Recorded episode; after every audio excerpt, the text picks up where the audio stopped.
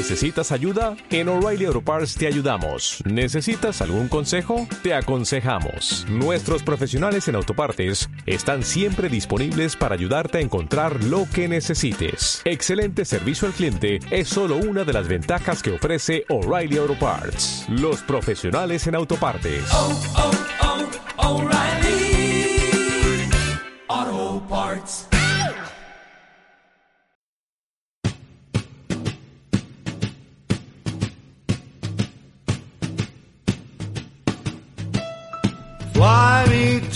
Estás escuchando El viajero accidental con Luz Picos y José Luis Conde del viajeroaccidental.com en radioviajera.com. In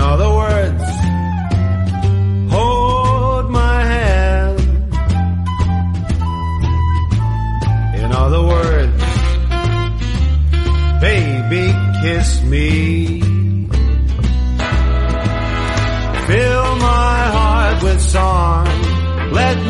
Hola a todos. Una semana más estamos aquí de nuevo José Luis Conde y Luz Picos, que os traemos un nuevo episodio del Viajero Accidental a Radio Viajera. En este sexto programa ya de nuestra quinta temporada os vamos a hablar de dos iniciativas que conocimos a finales de enero. En estos días de cuarentena que vivimos, oímos hablar de los pabellones de IFEMA porque allí se ha instalado un gran hospital de campaña para atender a afectados madrileños de esta pandemia que sufrimos. Todos juntos venceremos al coronavirus, como ya hicimos en su día con la virula, en cuya victoria el papel español fue muy importante, como os contamos en los podcasts que tenéis disponibles en iVoox y en nuestra web, en los que entrevistamos a Javier Moro sobre su libro A Flor de Piel y a Javier Neveo con sus Niños de la Vacuna. Todo pasará e IFEMA volverá a ser conocido solamente por acoger grandes acontecimientos y ferias como FITUR, la gran feria internacional del turismo. Y precisamente de dos propuestas interesantes que conocimos en su última edición trata hoy nuestro programa. Primero vamos a hablar de la red de juderías de España, Caminos de Sefarat, y de las ciudades que la integran. Y después os hablaremos del Parque Histórico de la Batalla del Jarama. Un programa con mucho contenido, como podéis ver, y con mucha historia, porque la guinda la pondrá José Juan Picos y sus turistas con puñetas, que hoy nos cuenta que el vandalismo turístico no es exclusivo del siglo XXI. Así que empezamos ya.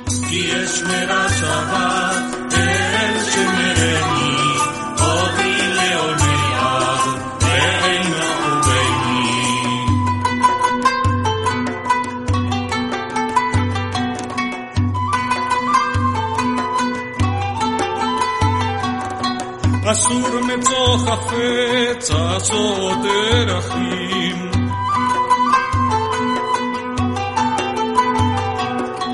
גם מלדבר En la última edición de Fitur nos acercamos al stand de la red de juderías de España, Caminos de Sefarat. Allí nos encontramos a Marta Puig Quisal, directora gerente de esta asociación, y estuvimos charlando sobre ella. La red de juderías Caminos de Sefarat es una asociación que nace para defender el legado judío y su patrimonio histórico. La red la forman municipios que cuentan en sus conjuntos medievales con un patrimonio histórico, artístico, medioambiental y cultural, herencia de las comunidades judías que los habitaron. Por eso, los miembros de la red promueven proyectos culturales, turísticos y académicos. En España somos muy afortunados porque tenemos muchas ciudades que cuentan con un importante patrimonio judío. Hablamos de Ávila, Barcelona, Béjar, Cáceres, Calahorra, Córdoba, Estella Lizarra, Hervás, Jaén, León, Lorca, Lucena, Monforte de Lemos, Oviedo, Plasencia, Rivadavia, Sagunto, Segovia, Tarazona, Toledo, Tudela y Tui. Todas estas que hemos nombrado pertenecen a la asociación Red de Juderías. ¿Y por qué son estas ciudades las que de momento forman parte de, esa- de esta asociación? Pues porque han puesto mucho empeño en rehabilitar sus calles, casas, palacios y todos aquellos edificios que estaban en peligro de ser olvidados. Y no podemos olvidarnos de otro objetivo muy importante, divulgar y formar en unos valores de tolerancia y de convivencia hacia todos los colectivos, además de difundir una parte esencial de la historia de España. Y después de esta introducción, ¿quién mejor que Marta Puig para hablarnos sobre la red de juderías de España? Así que vamos con la entrevista que nos concedió en la última edición de Fitur. En el stand de la red de juderías de España que el viajero occidental conoció en una visita a Córdoba. Luego hemos visitado también las de Toledo, pero estamos viendo ahora un ma el mapa y la verdad que estamos alucinando un poco con la cantidad de, de ciudades que hay en España que pertenecen a la red de juderías. Por ejemplo, yo que vivo en Coruña me acabo de enterar que en Tui tenemos también una judería. Entonces, bueno, ahora estamos con la gerente y queremos que nos explique, bueno, primero preséntate y cuéntanos un poco en qué consiste la red de juderías de España. Hola, pues mira, soy Marta Puig, soy la gerente de la red de juderías y lo que os pasa a vosotros le pasa casi a la totalidad de gente que pasa por delante de nuestro stand. La cultura judía es la más desconocida de nuestra famosa España de las tres culturas. Tenemos un fabuloso patrimonio eh, romano-cristiano y tenemos un fabuloso patrimonio eh, musulmán, pero lo que ha pasado con la cultura judía es que nos la hemos cargado literalmente. ¿Qué ocurre? Que esto, que podría ser algo muy malo, se ha convertido en la auténtica llave de nuestra campaña. Nuestra campaña turística se llama Descubridores de Sefarad. Hay que tener alma de descubridor y hay que saber que debajo de esas calles que tienen nombres cristianos y esas iglesias existe una cultura que descubrir. Y es lo que invitamos a hacer a nuestros viajeros, que descubran Sefarad. Es que cuántas veces hemos estado en León, en el barrio húmedo, tomando vinos y no sabíamos que era una judería, ¿no? y no sabíamos que allí comercializaban ya hace mucho tiempo y bebían y bebían también. exactamente, exactamente. Y lo que estáis intentando crear es como una marca, ¿no? Como un reconocimiento que sea fácilmente reconocible lo que es Caminos de Sefarad, esa red de juderías por toda España. ¿no? Sí, bueno, yo os cuento, realmente este proyecto nace por la necesidad de las ciudades de dar a conocer primero a sus propios ciudadanos que tenían herencia judía y que eso marcaba la ciudad como era, que tenían una judería que había que recuperar y poner en valor ese patrimonio. Claro, ir directamente a una judería o que un viajero piense que puede ir a un destino con una judería es complejo. Sin embargo, si hacemos la marca red de juderías o si ponemos en valor que aquí la presencia de judíos ilustres, de cocina propia, de celebración de fiestas que van muy unidas a las cristianas, nos puede hacer encontrarnos una España diferente. Y os digo, por ejemplo, Segovia, ¿cuántas veces hemos ido a Segovia desde Madrid? Bueno, pues muy poca gente conoce que las mejores vistas de Segovia se ven desde el cementerio judío. Hay que cruzar el río, hay que ponerse en esas piedras que nos hablan y mirar hacia el Alcázar y la catedral desde las vistas más maravillosas de la ciudad. O, por ejemplo, ¿quién eh, puede pensar que en las laderas de Rivadavia se hace vino kosher, por ejemplo, y que hay una cultura real a día de hoy de exportar vino a países como Reino Unido o Estados Unidos, y que se exporta desde España y que está realmente valorado en las comunidades judías. Vamos poco a poco, vamos creando marca y al mismo tiempo vamos aprendiendo, porque en España siempre hay gente que profesional y personalmente arrea antes que tú. Y luego lo que tenemos que hacer desde la asociación es unirnos todos bajo una marca que haga factible venir a España a conocerla desde el punto de vista judío. Y seguís aumentando el número de ciudades, ¿no? Porque nos comentaba tu compañera que tú ya acaba de entrar, por ejemplo. Bueno, vamos a ver. Casi todos los pueblos de España es difícil. Solamente mirando el mapa podéis ver que no es que seleccionaran sus pueblos. Nos encontramos entre las juderías mejor conservadas, pero prácticamente no sabéis el número de alcaldes de pueblos de España que han pasado este Fitur por aquí diciendo qué hay que hacer para formar parte de la red de juderías prácticamente todos los pueblos de España, a poco que vayan al archivo, encuentren y descubran que la calle con más nombres cristianos y más iglesias es la judería, Sí, sí. pues, mm, pero el problema es que tenemos que hacer un proyecto viable y nuestro máximo han sido 24 ciudades. Creemos que, que hay que ofrecer turísticamente y, de- y difundir realmente lo bueno para que nos beneficiemos todos y somos un poquito selectos, no somos un No vale todo. algo clausus, ¿no? ¿no? no tenemos en mente un número clausus, pero sí que es cierto que no están todas las que son, pero, pero todas es imposible. Y tenéis un plan de fidelización, digamos, una tarjeta que acabamos de ver. La, tarjeta Rasgo, ¿en qué consiste realmente? Eh, lo que tenemos es un programa que intenta también involucrar a los negocios de las juderías. Es decir, nosotros no estamos aquí para, no, podemos eh, dar de comer un menú kosher, no podemos eh, que, que el visitante cuando llega a la ciudad llegue a un hotel y encuentre un rincón de lectura donde leer mucho sobre lo que ha visitado durante el día, donde además en las puertas eh, de la habitación pueda encontrar una mezuzá o pueda, o sea, pequeños gestos que hacemos, que, o sea, que, que solicitamos a los empresarios que tengan para poderles incluir en nuestra guía Rasgo. Rasgo, que además tenemos un programa ahora fantástico, se llama, una campaña que se llama Juderías con Rasgo, eh, está muy bien pensado, muy bien traído. Es R restaurantes a alojamiento. Es en la señalética nuestro famoso logo por las calles de la judería guías oficiales absolutamente necesarios para entender bien la judería y oferta comercial y cultural que puede ser pues esa tienda de souvenirs, esa bodega o esa programación. ¿no? Por esa señalización nos conocimos nosotros, porque preguntamos en Córdoba qué era eso que había en el suelo, por, por el, por el, caminando por la judería. Pues sí, no era, no era una alcantarilla de diseño. No, no, no. no.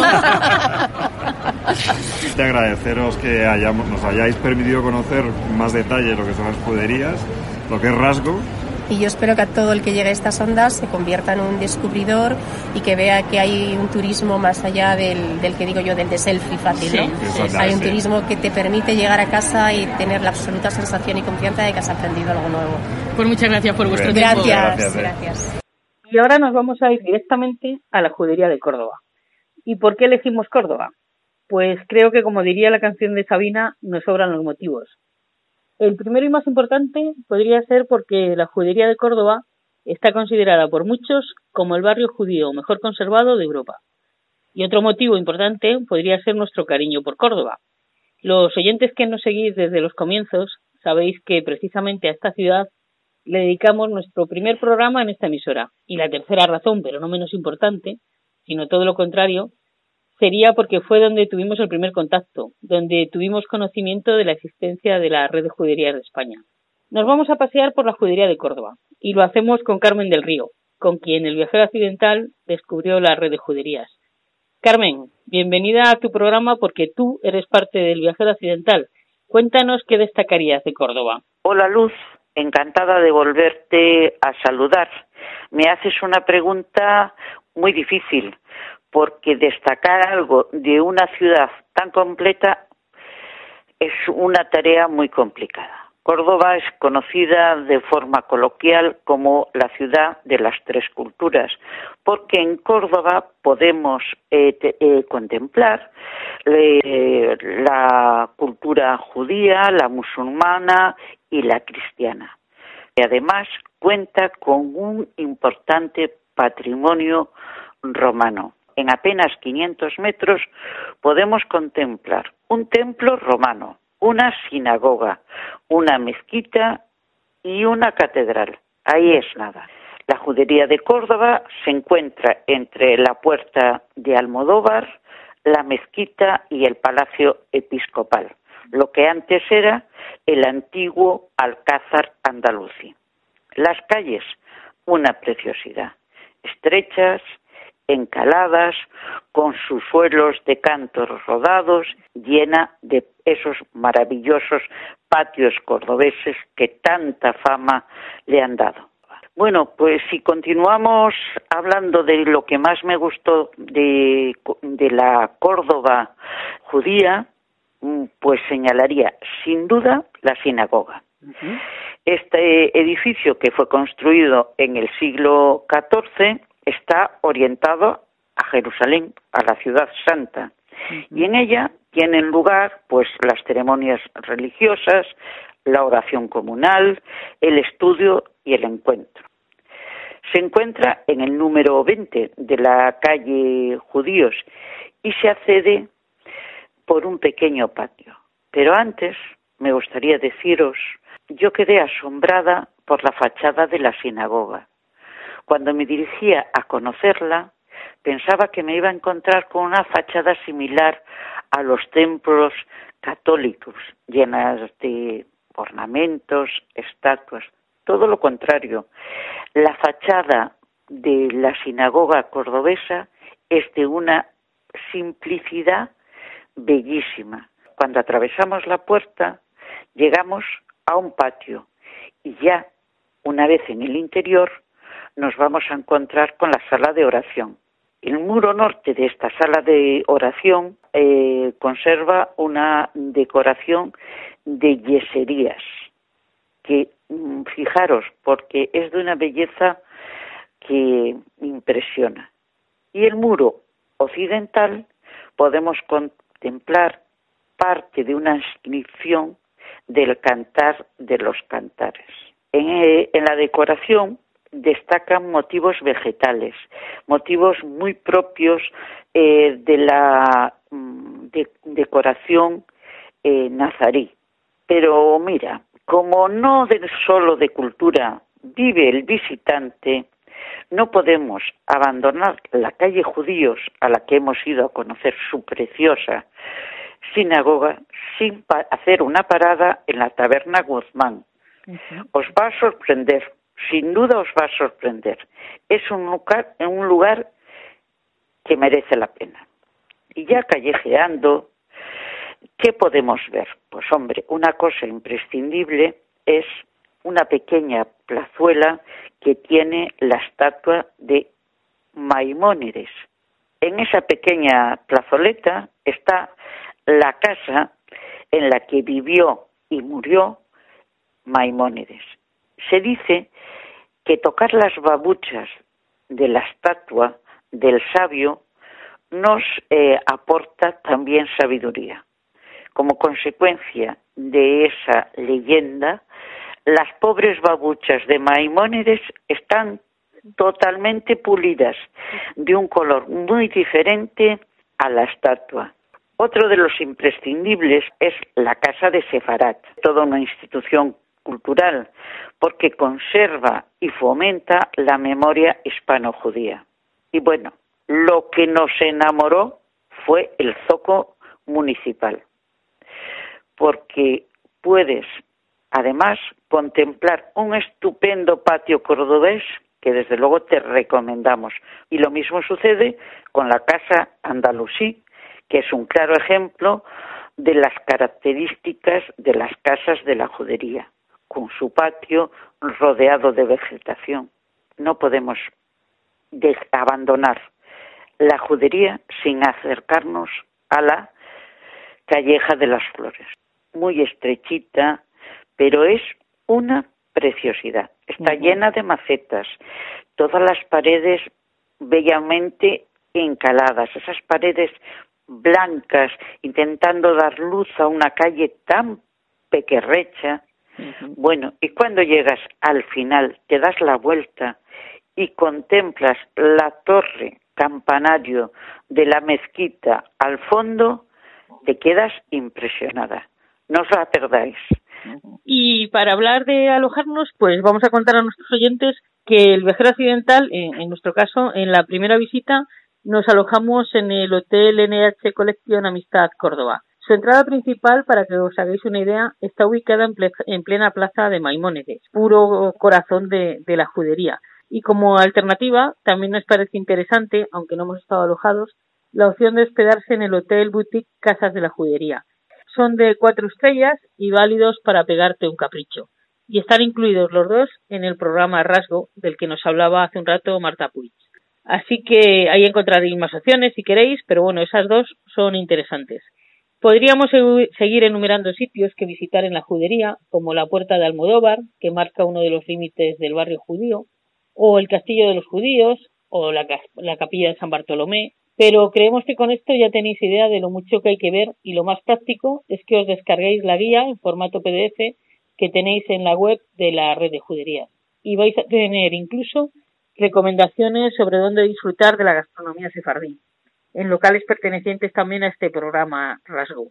Entre ellos está la Taberna Salinas, situada al lado de la Puerta de Almodóvar, y la Taberna de la Viuda, en las que ya ha estado el viajero occidental.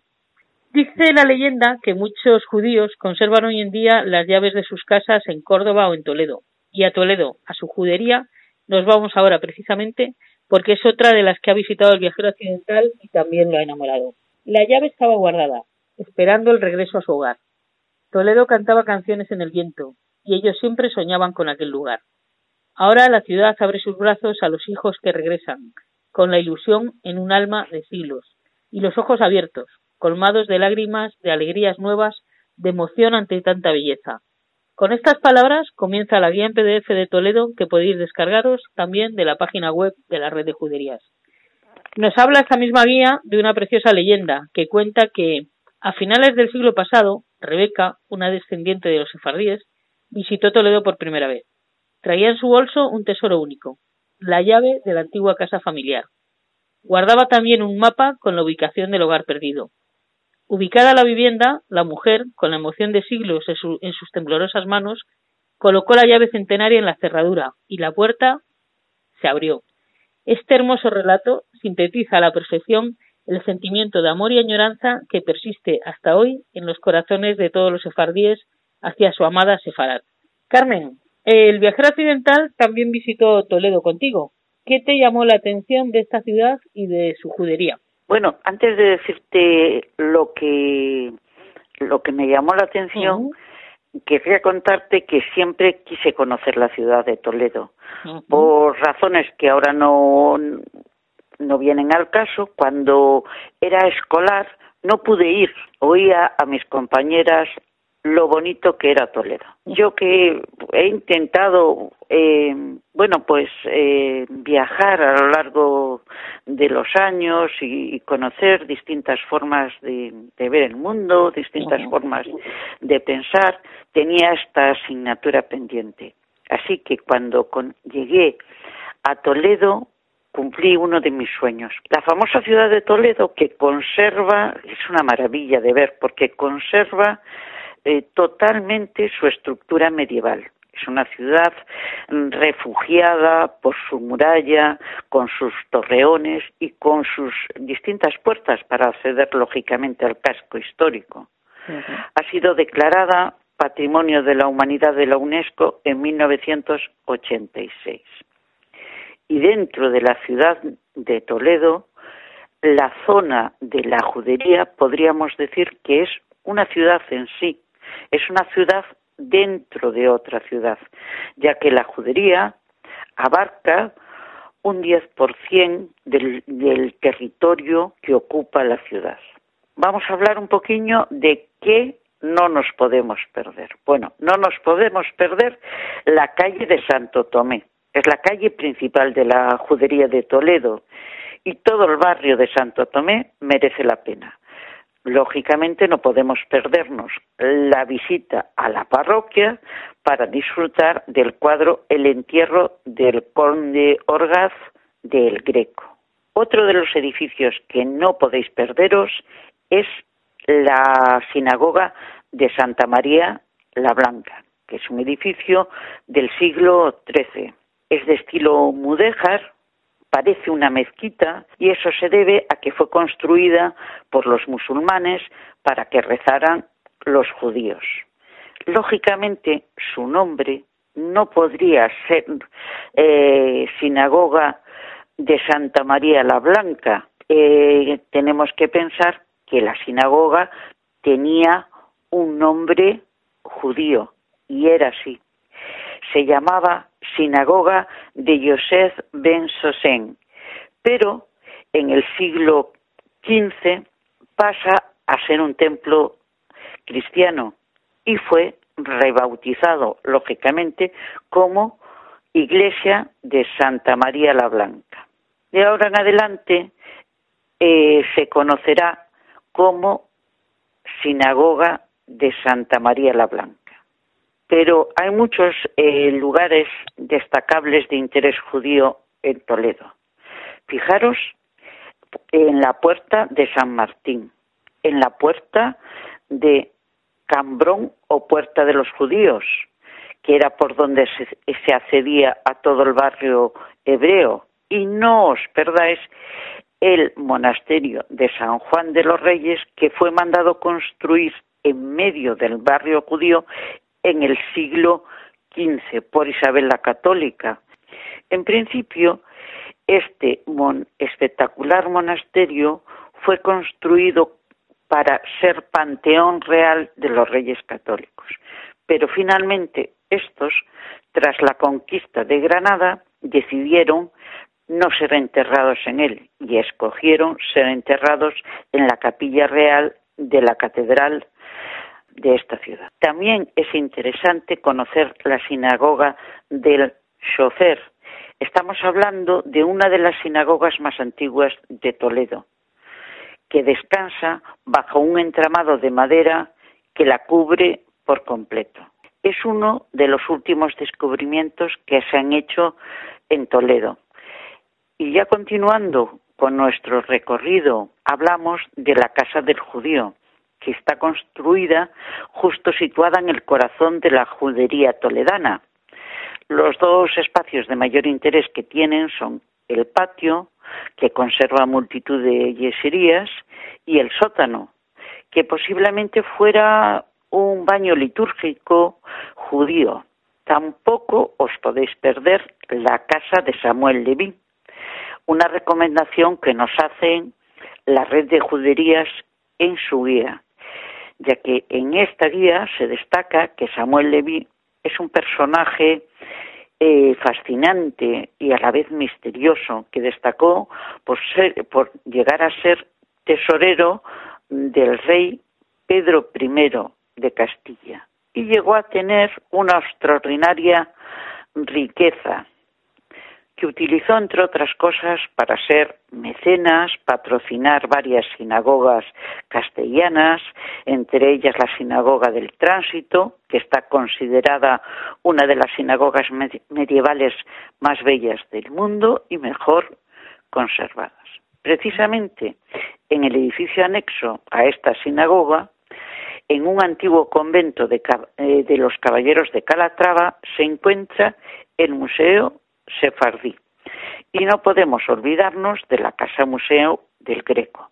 Como veis, Toledo no solo da para una visita, da para muchas visitas. Pues sí, y además nos gustaría aportar una sugerencia más. Si queréis quedaros con una vista panorámica, con una postal espectacular de Toledo, no dudéis en subir hasta el parador y disfrutad de lo que veáis desde su amplia terraza. Desde el viajero occidental seguiremos hablando tanto en nuestra web, en nuestros artículos, como aquí en, nuestro programa de radio de otras juderías que forman parte de esta red de juderías de España, Caminos de Sefarad. Algunas que ya conocemos y otras que tenemos intención de seguir conociendo. A corto plazo, la parte gallega del viajero occidental, queremos ir hasta Tui para conocer su judería. Y creo que Carmen del Río tienes interés en hablarnos también sobre otra de las juderías gallegas, ¿no? Y contarnos alguna curiosidad. Conocí a través de unos amigos orensanos Rivadavia y me dejó gratamente sorprendida. Es una localidad que cuenta con un barrio judío muy bien conservado. Pero no solo cuenta con un barrio judío, cuenta con una panadería única. ¿Y qué tiene de única esa panadería? En ella eh, podemos comprar dulces sefardís. Esta historia comienza en la panadería de Herminia Rodríguez. Un buen día, el alcalde habla con ella para decirle que van a venir unos eh, músicos judíos residentes en Canadá y que para fomentar la parte turística del barrio judío, que le parecería a ella exponer en la parte de fuera de su panadería una mesa con dulces típicamente sefardís. Y en ese momento ella pensó que estarían contentos de ser recibidos con un pan con la forma de la estrella de David y además ella tenía la receta de unas galletas que ella llamaba las galletas hebreas y las hizo, las puso en un cesto y los músicos quedaron gratamente sorprendidos.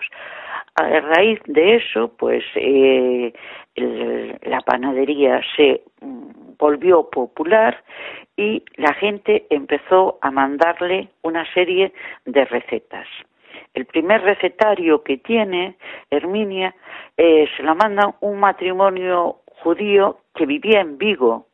Bueno, hasta el punto de que hoy la panadería se ha convertido en, una atracción turística. Es difícil eh, ir al barrio judío de Rivadavia y no caer en la tentación de ir a la panadería que ya de por sí el local es una preciosidad, porque tiene un horno eh, de leña de los de antes, que solo verlo ya eh, te, traslada a otra época. Y allí pues eh, ves a Herminia, una persona que ya supera los 80 años, que se ha levantado tempranísimo para hornear todas sus delicias y que puedes escoger tantas variedades que te resulta difícil por, por cuál por cuál escoger. Pues habrá que ir a la taona de Herminia. Y, y hemos hablado de dulces, pero también decía Marta Puig en la entrevista que en las laderas de Rivadavia se hace vino kosher y se exporta desde España a Reino Unido y a Estados Unidos, ¿no? Efectivamente, es que en Rivadavia están muy orgullosos de su herencia judía Oh. y están intentando potenciarlo como un punto de mayor interés para eh, que la localidad sea visitada.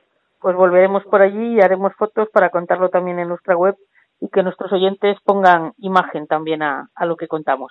Pues muchas gracias, Carmen, por tu participación en este episodio, en esta parte que hemos dedicado a, a la red de juderías y a dar a conocer este proyecto tan interesante. Gracias a vosotros.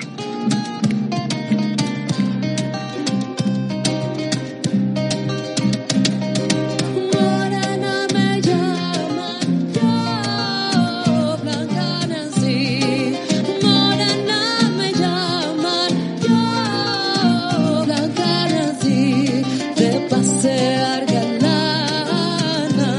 me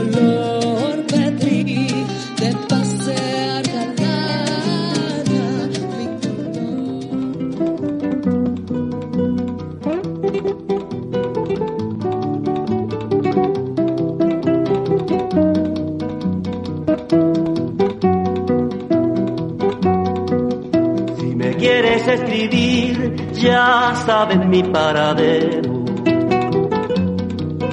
Si me quieres escribir, ya sabes mi paradero. En el frente de batalla, primera línea de fuego. En el frente de batalla, primera línea En nuestro recorrido por Fitur 2020 llegamos al stand de la Oficina de Turismo de Arganda del Rey. Nos llamó la atención algo que merece la pena ser difundido y potenciado. Se trata del Parque Histórico de la Batalla del Jarama. Esta es una iniciativa impulsada por cuatro municipios del sudeste de la Comunidad de Madrid. Arganda del Rey, Rivas Vacia Madrid, San Martín de la Vega y Morata de Tajuña.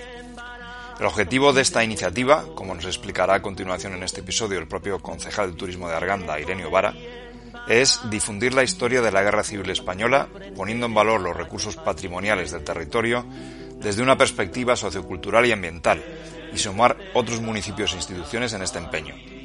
A través de distintas rutas se pretende dar a conocer los vestigios de una batalla que fue clave durante la resistencia de Madrid. Las actividades de este parque histórico se desarrollan en varios fines de semana en las localidades citadas. Nosotros disfrutamos del recorrido histórico que se organiza en Arganda del Rey a finales del mes de febrero. En este caso fue el 29 de febrero. Vamos en primer lugar a la entrevista que hicimos en Fitura a Cristina Fuentes de la Oficina de Turismo del Ayuntamiento de Arganda para que nos dé una visión general de estas actividades. Seguimos en Fitur y estamos ahora ofi- en el stand de Arganda del Rey con Cristina Fuentes de Turismo de Arganda, que nos va a contar por qué merece la pena conocer toda esta zona. Pues una zona muy bonita y muy amplia en la que podemos ver distintos vestigios de la batalla del Jarama, búnker, una ametralladora y al mismo tiempo descubrir zonas naturales que no se conocen en Arganda y en toda la zona del sureste. ¿Cuánto tiempo se lleva haciendo la recreación de la batalla del Jarama? Este será el quinto año que hacemos una recreación histórica por el campo con, con distintos los soldados de los distintos bandos. Y ahí recorremos entre 7 y 10 kilómetros viendo una cueva, un nido de ametralladora, un búnker y otras cosas que no podemos contar. ¿Cuál es la, más o menos, cuál es la, cuál es la duración total del recorrido? Y, y- y luego también, ¿qué se puede hacer además? Ya que visitas Arganda, ¿qué más se puede hacer por allí?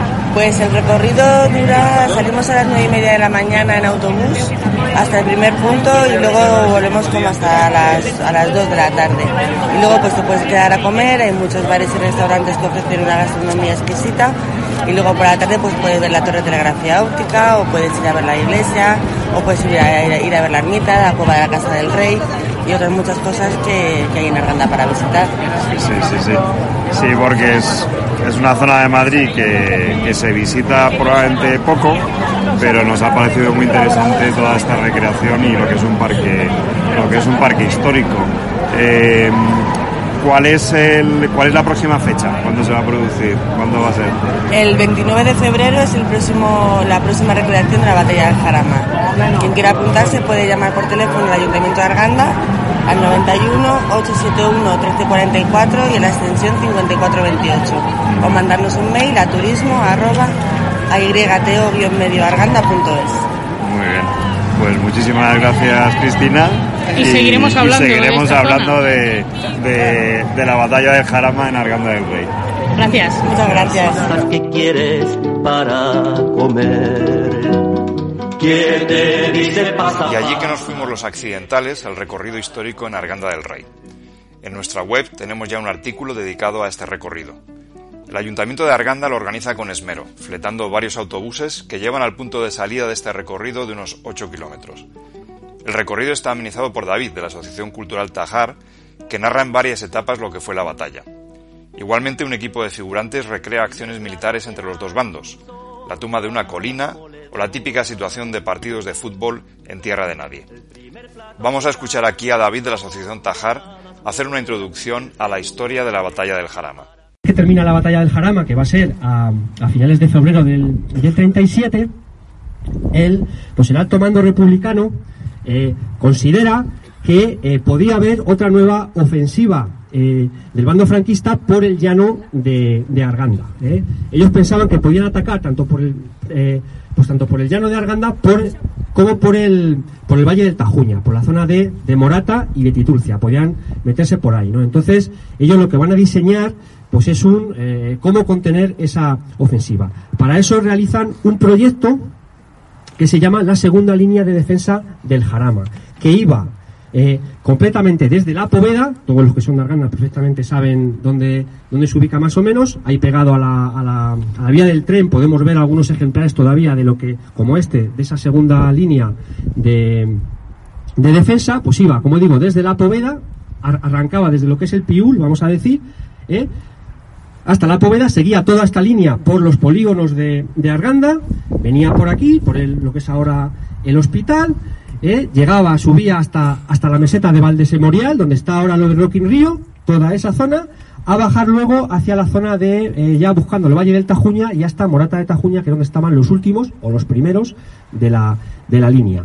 ¿eh? Era una grandísima obra de fortificación, era, según palabras del, del propio Estado Mayor del Ejército del Centro, era lo mejor que había eh, en todo el frente de Madrid, en todo lo que era el, el ejército del centro, y se llegaron a construir cerca de 93 nidos como este, más luego lo que se llaman eh, los puestos de escuadra, que eran para una escuadra, es una unidad militar, que son aproximadamente entre cinco y siete hombres. Est- Esta vez no vamos a ver eh, ningún puesto de escuadra en la ruta. El año pasado sí que nos acercamos a, a Valdeperdices y sí que pudimos ver dos puestos de escuadra de esos, que son así, eh, pues rectangulares, con cuatro espilleritas, para meter a, a cuatro fusileros. Pues bueno, como digo, se levantaron 93 nidos de ametralladora como este, 500 y muchos puestos de escuadra blindados, eh, abrigos para la tropa, atrincheramientos, eh, pues puestos de mando, puestos de socorro. Aquí, por ejemplo, encima de este cerro, pues tenemos una línea de trincheras. Todo esto se los tienen que imaginar ustedes, porque delante de aquí, pues había además alambradas, eh, con sus piquetas, sus, trincheras de comunicación, bueno, una obra ingente que llegaron a realizar aproximadamente mil personas, dos batallones de fortificación, el 4 y el 44, eh, y que una obra que realizaron en, en aproximadamente seis meses, desde junio de 1938 hasta diciembre de ese, de ese mismo año. Como digo, una ingente obra de, de fortificación. Y como les decía un poco ya, eh, pues recuperando eh, lo que les he dicho al principio, este nido, pues que tiene un blindaje de hormigón, como pueden ver, que podía aguantar varios impactos de, de artillería. Para su construcción se empleaban 180 sacos de arena, 19 metros cúbicos, eh, perdón, eh, estos 180 sacos de, de cemento, 19 metros cúbicos de arena, 41 metros cúbicos de, de grava, más aparte todo el armazón que llevaba, porque era un, era- estaba reforzado con varilla metálica y toda la madera para su encofrado. Tardaron en hacerlo entre una y tres eh, semanas. Y bueno, eh, todo esto estaba eh, interrelacionado. Había en, esta zona de Arganda concretamente cuatro lo que se llaman pues centros de, resistencia. Este era el tercer centro de resistencia que tenía además un puesto avanzado, por eso digo, les voy a, les voy vamos a ir viendo para allá. Si ven aquí ya eh, todo frente de mí, toda esa línea de, de crestas que tenemos, para que nos hagamos una idea, porque aquí estaba lo que se llamaba la segunda línea de defensa del Jarama, que en realidad era la tercera línea, porque en toda esa línea de crestas que tenemos delante estaba lo que era la retaguardia de la primera línea de, de defensa. el segundo de metralla para Como colofón al recorrido histórico se puede disfrutar de una visita a la cueva de los carabineros, lugar que se utilizaba como refugio antiaéreo en la guerra. Allí tuvimos la oportunidad de hablar con Irenio Vara, concejal de Empleo y Turismo, entre otras cosas, en el ayuntamiento. Irenio nos habla de su pasión por Arganda, la historia y de cómo poder hacer del turismo bélico un gran atractivo para la zona. Esperamos que tenga mucho éxito, a nosotros nos encantó el recorrido y poder conversar con él.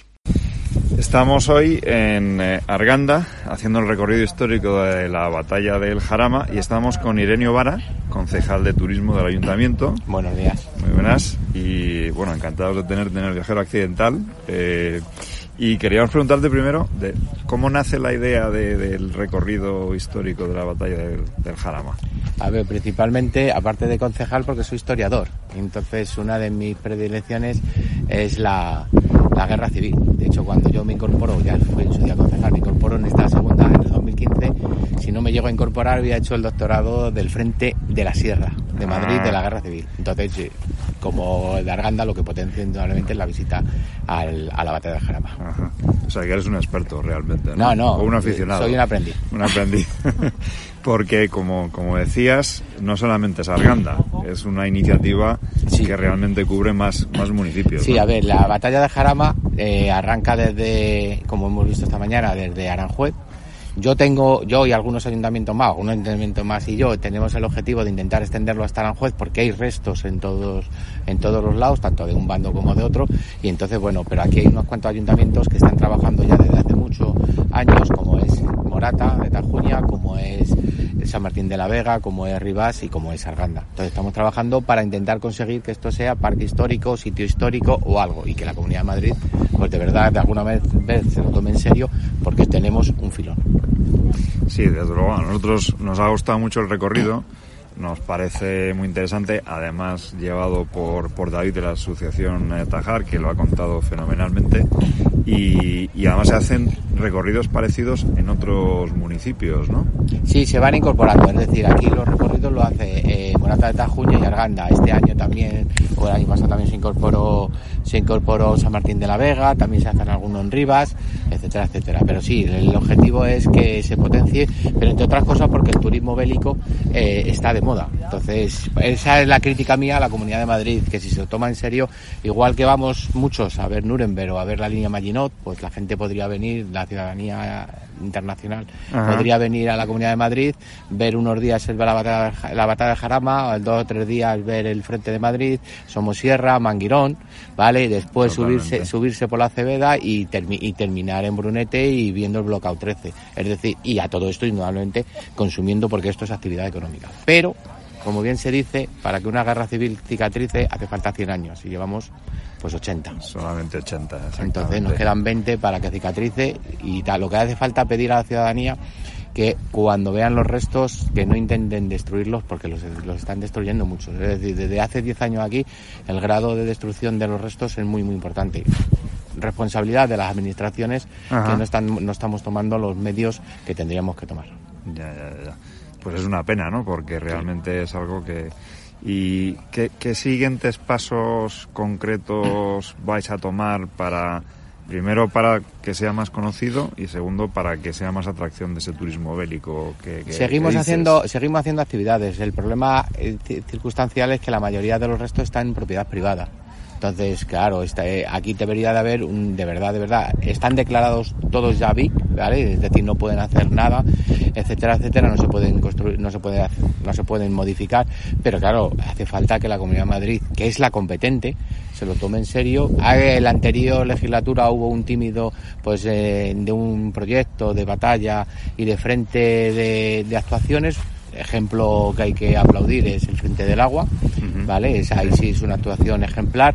Algo se ha hecho en Brunete, algo se ha hecho en Brunete, pero sí que tengo claro que hay que tomar todos los frentes, pero además porque, porque el potencial está en todos. O sea, hay unos restos, por ejemplo, en la, por la parte de Aranjuez que nos impresionaría.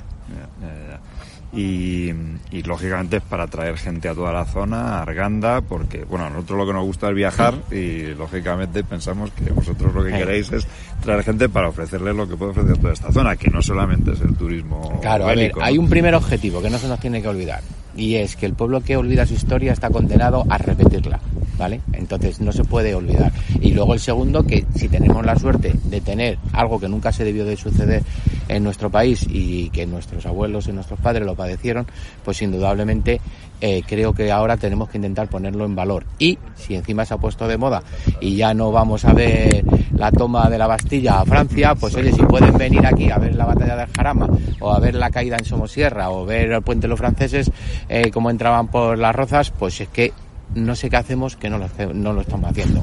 En alguna jornada que ha planteado la anterior legislatura, porque en esta legislatura, en estos ocho meses, no han hecho que yo conozca nada. Yo planteaba, y siempre lo decía, tenemos pintores, o sea, tenemos obras como Velázquez o como Goya en nuestros campos. Solo nos falta ponerle dinero, ponerle cariño y ponerlo en valor. Totalmente.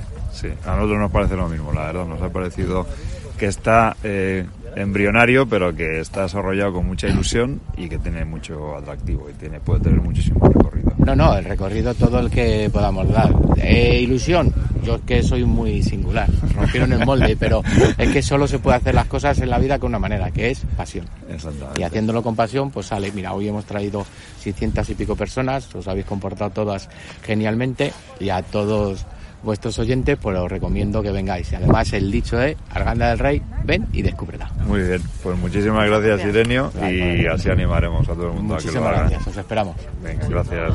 memorias, el segundo de metralla para recordar memorias.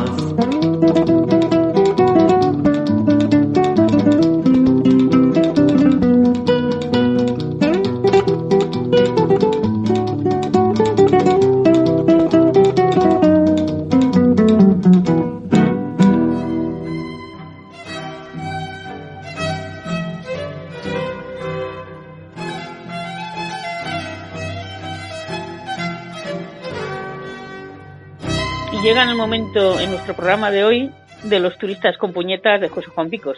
Así que ya lo tenemos aquí con nosotros. Hola José Juan, ¿de qué nos vas a hablar hoy?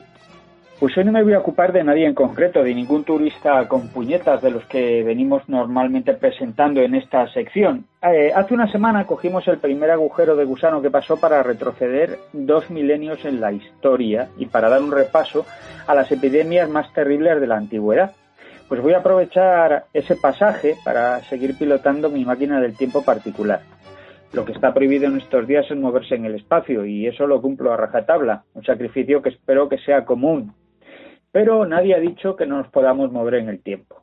A lo que iba, picoteando en lecturas por aquí y por allá, me encuentro con la noticia de que el templo de Devot, en el antiguo cuartel de la montaña de Madrid, necesita unos cariñitos, porque no solo lo han visitado muchos turistas, sino que algunos han dejado su vandálica huella en él, raspaduras en la piedra para dejar constancia de su paso generalmente. Se mire como se mire, es una barbaridad. Obras como esas se miran, pero no se tocan. Dicho esto, me he encontrado con opiniones que cargan, como no, contra el turismo. Las emiten quienes creen que existió una edad de oro de los viajes, que las huellas de los caminos y las estelas de los mares eran de limpios y respetuosos aventureros. Ya se ve que no han leído ni la Odisea ni siquiera León el Africano. Y me pregunto, ¿estaban los templos, las ágoras, los foros y los mercados de la antigüedad a salvo de la chusma bárbara que calzaba caligas con calcetines y que se atrevía a comparar los palacios civilizados con sus chozas de barro y paja? Pues eso es lo que vamos a ver hoy. Esa época dorada de los viajeros no existió. Eran tan bárbaros como nosotros y bárbaros somos porque bárbaros fuimos. Turistas ha habido siempre. Eran menos porque había menos gente y también porque había más enfermedades y más graves incluso de las que sufrimos hoy. Los niños y las madres se morían en el parto, venían las pestes y se los llevaban por delante, no se vacunaban de la tuberculosis, del tifus, del tétanos, de la viruela y de todo eso que hoy se cura con una visita al médico. Como no había ni vacunas ni vacaciones, tampoco había muchos turistas. Y los turistas que había, que tenían linaje y caudales, eran respetuosos con lo que visitaban. Te voy a poner un ejemplo nada milenario de un aristócrata cuyos viajes por España puedes disfrutar en los podcasts de turistas con puñetas. Hablo de Lord Byron, cuya vandálica firma aún se puede ver en el templo de Poseidón de Cabo Sunio. Byron fue uno de los primeros turistas, palabra elitista en el paso de la edad moderna a la contemporánea. Siendo Byron se le disculpa, ¿no? Un caballero refinado, un protegido de las musas, un adalid de la belleza, que en cuanto tuvo ocasión, jodió, y discúlpame la expresión, un pilar del templo de Poseidón en la punta de Sunio, en la muy mitológica Ática, esplendor tanto mítico como histórico de Grecia. Y es que resulta que Byron no tuvo mejor ocurrencia en 1810 que grabar su nombre, Aburil, en una pobre piedra de tiempos de Pericles. Claro, como no había más turistas allí, nadie se lo afeó. Estaba solito para cometer su exquisito y narcisista acto de vandalismo. Estos grafitos, como se los conoce entre los arqueólogos, es decir, son las inscripciones en piedra antigua, no son exclusivos de los turistas privilegiados del siglo XVIII. En la Edad Media era habitual que en los centros de peregrinaje los devotos tallasen o pintasen en los muros y paredes agradecimientos, peticiones u oraciones. Los cristianos recogían una tradición que ya estaba presente entre los paganos, ya fuesen greco-romanos o bárbaros. Y hablo de bárbaros de manual de barbaridades, es decir, por ejemplo, vikingos. Los guerreros nórdicos fueron contratados para formar una escolta de élite de los emperadores bizantinos, la llamada Guardia Varega.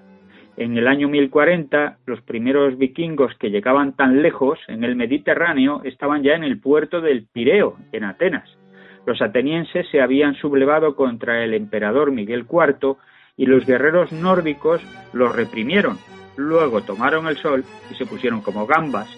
Como les sobraba tiempo, que es lo primero que necesita un turista, le hicieron una pintada histórica a un león de piedra del Pireo. En 1922, el académico sueco Eric Breit tradujo así aquel grafito mercenario. Decía, lo grabaron con empeño quienes en el puerto tallaron las runas en memoria de Horsi, un buen guerrero. Los suecos pusieron esto en el león. Él prosiguió su camino bien aconsejado. Oro ganó en sus viajes. Los guerreros tallaron las runas. Lo hicieron de un modo ornamental. Aeskel, por Laefir y otros de los que vivían en Roslagen. Las colorearon en memoria de Horsi, quien ganó oro en sus viajes. Roslagen es el nombre que recibía Suecia en esa época. Hoy es una región del país. Ese león del puerto del Pireo fue tomado como botín de guerra o como souvenir por el almirante veneciano Francesco Morosini en 1687 durante el sitio de Atenas. Hoy cualquier turista se puede hacer selfies con él y con la pintada en el arsenal de Venecia. Aquella rapiña fue el resultado del secular conflicto entre la Serenísima República y el Imperio Otomano. Morosini tiene también el poco edificante honor de haber derrumbado el techo del Partenón de un cañonazo. Hasta entonces se había mantenido intacto, según dicen, pero los turcos lo usaban como polvorín y el templo estuvo ardiendo dos días. Cerca de Luxor, y ahora nos vamos a Egipto, se alzan los colosos de Menón. Pues bien, los turistas del Imperio Romano también dejaron grafitos allí. En el 27 a.C., una de las estatuas de Amenofis III se agrietó por culpa de un terremoto. Los cambios de temperatura y la evaporación del rocío provocaban sonidos que ofrecían al espectador la ilusión de que las estatuas cantaban. Tal fenómeno se puso de moda y fueron muchos los turistas imperiales que se acercaron a oírlo con sus propias orejas. Después garabatearon en el pie izquierdo del coloso el asombro o el agradecimiento porque, las, porque la piedra, las piedras, les hablaran. En pleno duelo por su efebo antino, el emperador Adriano se convirtió en todo un influencer turístico que movió masas a Luxor tras un viaje para oír cantar a las piedras. La variedad de autores que dejaron su impronta en la colosal escultura es amplia. Poetas, poetisas, funcionarios, militares romanos y viajeros de toda índole suman con datos actualizados 107 inscripciones, 61 en griego, 45 en latín y una mixta. Uno de los grafitos latinos es de un turista peninsular. Yo, Sabino Fusco, prefecto de la primera cohorte montada hispana, he oído dos veces en el séptimo día de los idus de marzo, en el tercer año de Domiciano Augusto emperador, a la hora segunda al Coloso. El tercer año de Domiciano era el 84 después de Cristo y la hora segunda de 8 a 9 de la mañana en invierno. Un siglo después, el aguafiestas de Septimio Severo, el emperador, fastidió el espectáculo, mandó sellar la grieta y el faraón Amenofis no volvió a cantar.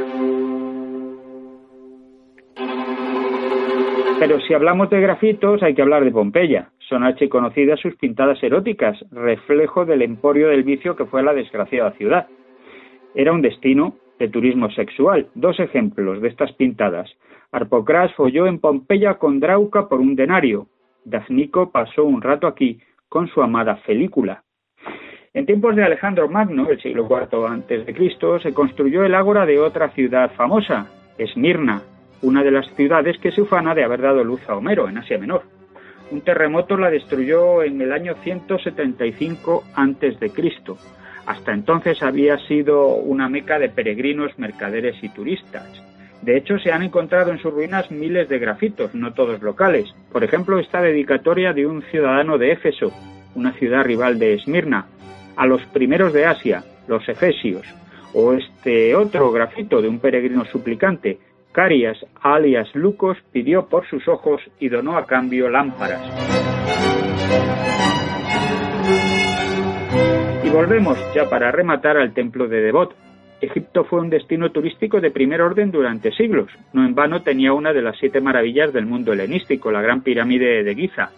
El faro de Alejandría, construido milenios después, tardó en ser considerado una de ellas, dado su carácter práctico y no exclusivamente monumental. Pues hay grafitos de los siglos VI y V antes de Cristo en Abu Simbel, Fileo, Abidos y Debod. Y es que todos los grafitos del templo madrileño no son de los siglos XX y XXI. Sus autores son también comerciantes y peregrinos de la antigüedad y mercenarios griegos. Hay quien habla de que entre ellos se advierten algunos de un origen sorprendente. Hablamos de Gálatas. Eran celtas llegados al centro de Asia Menor después de varios intentos de saquear Grecia.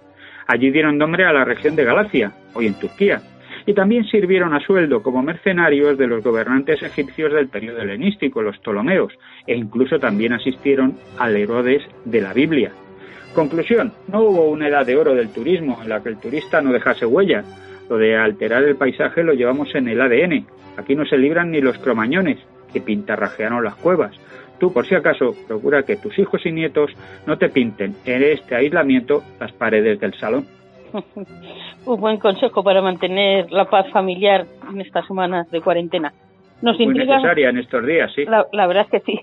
Nos intriga también saber cómo se solucionará el tema del templo de Debó, lugar al que muchos madrileños acuden a ver las puestas de sol y al que nuestros padres nos llevaron más de una vez en nuestra infancia y adolescencia, por lo que le tengo cariño. Así que habrá que esperar. Algo en lo que estamos Bueno, parece que hay algunos proyectos de, de cubrirlo, como se han cubierto otros templos que, que salieron de Egipto en la misma época hacia, hacia otras capitales occidentales. Sí, nos acostumbraremos a verlo de, de otra manera. Pues nos escuchamos en siete días, José Juan. En siete días y mm, si las cosas no cambian, seguiremos en casa. Venga, pues gracias. Chao.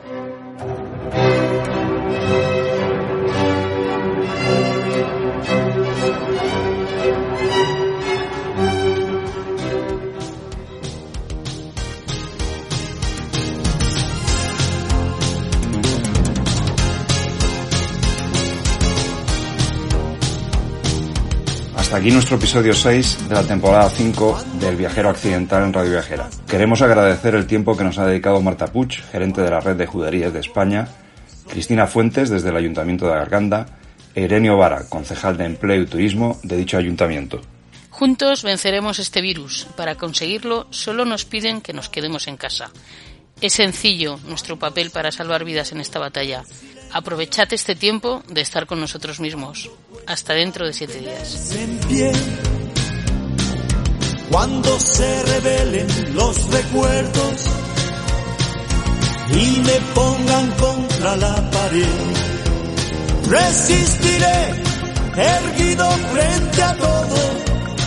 Me volveré de hierro para endurecer la piel y aunque los vientos de la vida soplen fuerte, soy como el junco que se dobla, pero siempre sigue en pie. Resistiré para seguir viviendo.